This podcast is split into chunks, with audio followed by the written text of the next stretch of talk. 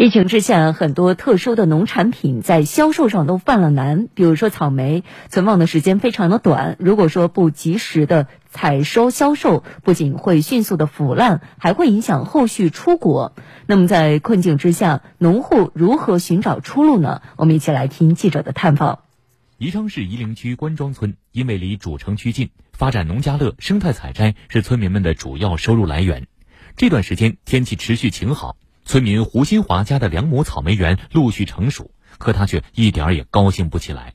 往年是看着一片红啊，但是现在的话，你看到草莓，希望它慢点红。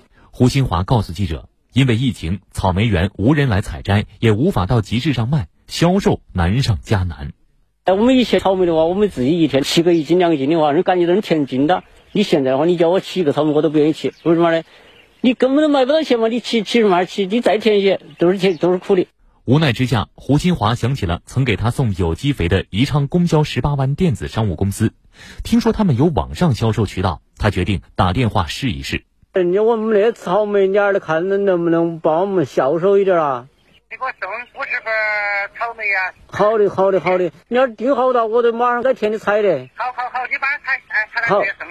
十八湾电子商务公司是宜昌市供销社的下属公司。主要为周边村庄运送化肥、种子等农资，在得知周边大量农户种植的草莓、土豆、白菜等农副产品存在滞销难题后，公司主动开发了社区零零幺配送平台，对接周边村民，将农产品从田间直接送到居民手中。这下胡新华家的草莓有了销路。他们的东西很少，但是对老百姓来说，这有可能是他一个月的生计，然后马上把这个信息发布到电商平台，以最快的速度把这个产品卖出去。有了订单，胡新华和爱人赶紧去草莓园里采收。他要赶在晚上八点前送到分拣仓库。除了草莓，供销公司还答应帮他销售二百斤土豆。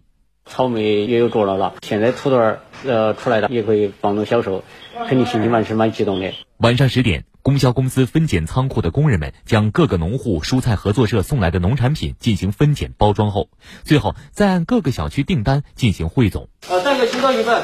好。黄总，这个猪笼两份，呃，这个就是青椒，呃，一份。小江这边玉米三份。每天深夜十二点到凌晨五点是仓库主管向全最忙的时候，少则两千多单，多则五千单，覆盖宜昌一百多个小区。他要赶在货车出发前全部分拣到位，要保证所有的蔬菜、冻品啊这些全部在十个点之前可以上每个客户的餐桌。我们平常配配送它是讲技巧的，像草莓啊、香蕉啊这类时效性短、比较容易坏的产品，我们一般是优先配送的，呃，保证我们的顾客拿到更新鲜的水果。等两分钟就到了，你可以下楼了啊。哦，我们已经在楼下等着了。好，好的，好。嗯，对，蛮新鲜的。这个对。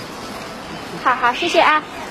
是非群里面去了解到，就是这个社区团购非常的方便，啊，每一单货物直接在小程序里面下单，然后就可以送货上门，非常方便，嗯，特别的新鲜。截至四月十七号，社区零零幺配送平台的三千零二十八个城乡流通网点累计销售蔬菜、粮油、茶叶、鲜鱼、香菇等各类农产品三点二九万吨，销售额一点二亿元。我们第一时间能够把所有的农产品呢信息都能收集起来，把农产品的信息反馈给我们的市场主体，由我们的市场主体啊利用那个电商平台发挥销售。